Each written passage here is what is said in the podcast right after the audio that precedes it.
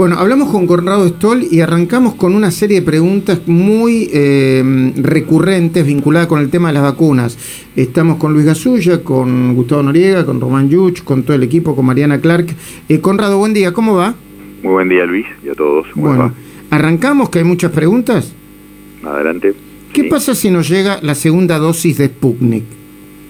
Importante porque la segunda dosis es diferente de la primera. El virus vector o transportador es diferente y por eso tiene que ser la segunda dosis, que de hecho tiene valor diferente, pero aparentemente nunca sabe ese avión de aerolíneas argentinas si le están dando segunda dosis o no hasta último momento. Y de hecho, la mayor parte de lo que ha traído ha sido la primera dosis, por eso hay gente que está por cumplir los tres meses desde la vacunación, desde la primera dosis, y todavía no han recibido esa segunda que están esperando. y entonces, ¿qué pasa si se cumplen tres meses o más desde la primera dosis y no recibieron la segunda?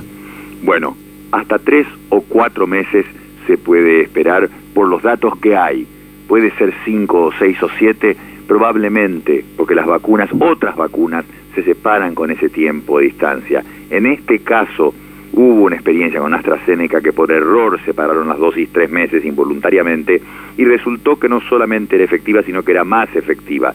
Pero el hecho es, el gobierno tiene que hacer un esfuerzo por tratar de conseguir esa segunda dosis de Sputnik o la segunda dosis de la que sea que están trayendo para que la gente no la separe más o mucho más necesariamente de tres o cuatro meses. Recordemos que Canadá, que usa Pfizer, está separando cuatro meses las dosis también por una falta de vacunación. Okay.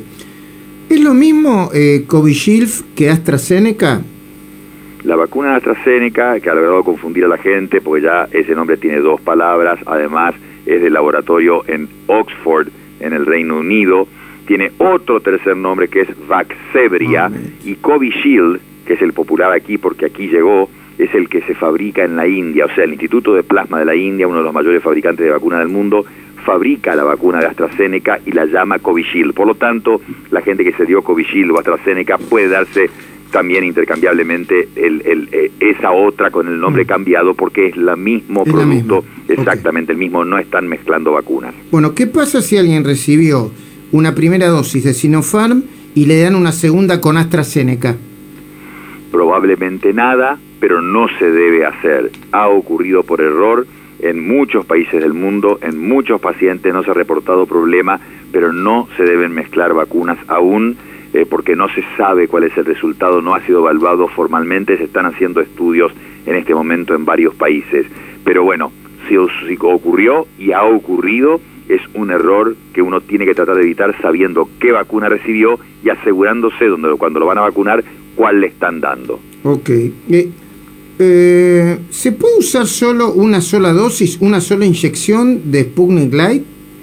Bueno, la Sputnik Light la, la desarrollaron con ese objetivo. ¿Y por qué lo hicieron? Esencialmente, Luis, es la primera dosis de la vacuna Sputnik. Cuando vieron que esa primera dosis realmente era de alta efectividad, de alta eficacia para prevenir enfermedad, entonces dijeron, bueno, ¿por qué no una sola? tipo la Johnson Johnson, que es una sola y se fue diseñada para hacer una. Entonces, esencialmente lo que están haciendo es ofrecerle a la gente la primera dosis de la Sputnik, que tiene una eficacia importante. La pregunta, por eso lo de Light, para advertir, cuidado, sabemos que es muy eficaz, pero no sabemos cuánto puede durar. Quizás esta Sputnik Light necesite un refuerzo a los pocos meses de haber sido dada. Ok. Eh, si se recibió una dosis de cualquier vacuna argentina, yo me, bueno, yo no, todavía no, no, no me toca, pero eh, eh, cuando me toque, recibo una dosis de la primera vacuna argentina, una primera dosis. ¿Puedo recibir una dosis distinta en, no sé, viajo a Estados Unidos y me doy una dosis distinta de cualquier otra? Una de las preguntas más frecuentes por la cantidad o miles de personas que viajan y esto repite lo que hablábamos hace un rato de Sinopharm y AstraZeneca, si se pueden mezclar.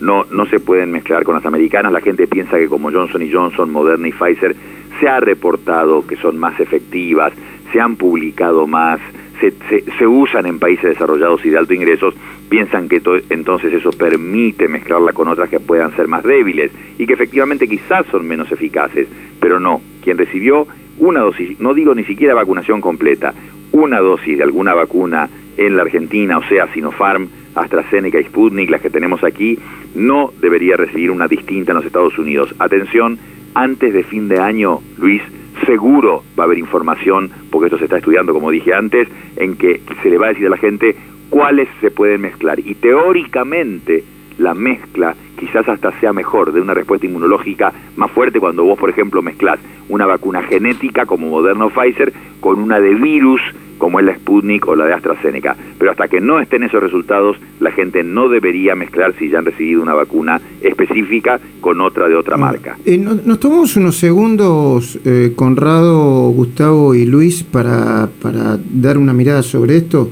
Eh, estábamos hablando con Gustavo y con Luis Gasulla sobre el tema moral, sanitario y ético que va desde lo que hizo Zanini, eh, a ver, desde lo que le pasó a, Miguel Lifshitz, ¿eh? 65 años no se dio la vacuna, creo que no le correspondía, ¿no? Los 65, pero, pero hizo la cola correspondiente, ¿no? Qué sé yo, o, por lo menos este, eh, le, faltaba un tiempo. Lo que hizo Zanini o lo que hizo Macri para poner tres, tres, este, tres dirigentes políticos. Eh, em, Gustavo, recordá tu mirada rápidamente, por favor. Sí, en el caso de, de, Zanini hay como una suma cero. La, vacuna que se dio Zanini antes de tiempo es una vacuna que no estaba siendo aplicada a un grupo de riesgo específico. En cambio, la mm. vacuna que se dio Macri no afecta al sistema argentino, sino que lo beneficia. ¿Vos, Luis, qué decías? Coincido con Gustavo y me sorprende, o no deja de sorprenderme, el cinismo y la doble vara que tiene el gobierno y todos sus seguidores que eh, demonizan al que se vacuna en Miami y respaldan al que se eh, cola en la Argentina. Se, se suele colar, ¿no? Ahora, digo, así como no debe haber prejuicio ideológico con la Sputnik B, tampoco debe haber prejuicio ideológico o, a ver, eh, ¿cómo diría? Sesgo ideológico con gente que se va a vacunar a otro país, ¿no? Por, porque la, para mí el gran dato es el que repetimos todos los días. La Argentina no tiene la vacuna suficiente todavía, Conrado.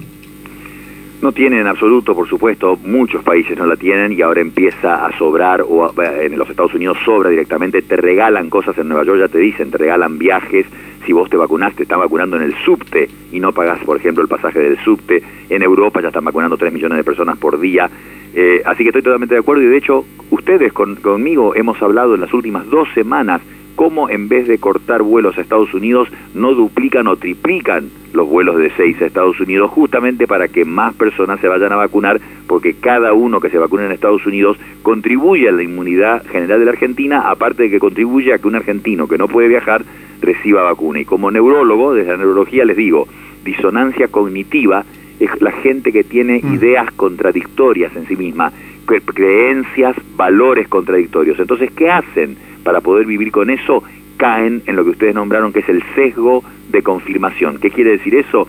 El sesgo de confirmación es la racionalización que hace una persona para que todos los argumentos que escucha vayan a favor de esa disonancia cognitiva que tiene para tranquilizarlos. Entonces vos no le puedes discutir ningún argumento que des a una persona, por lógico que sea, lo va a temar en contra de lo que ya piensa. Por eso se dice, y eso está estudiado en la filosofía, vos no podés discutir de religión ni de política con nadie que piense distinto que vos. Gracias, Conrado. Gracias a todos. Muy buen día.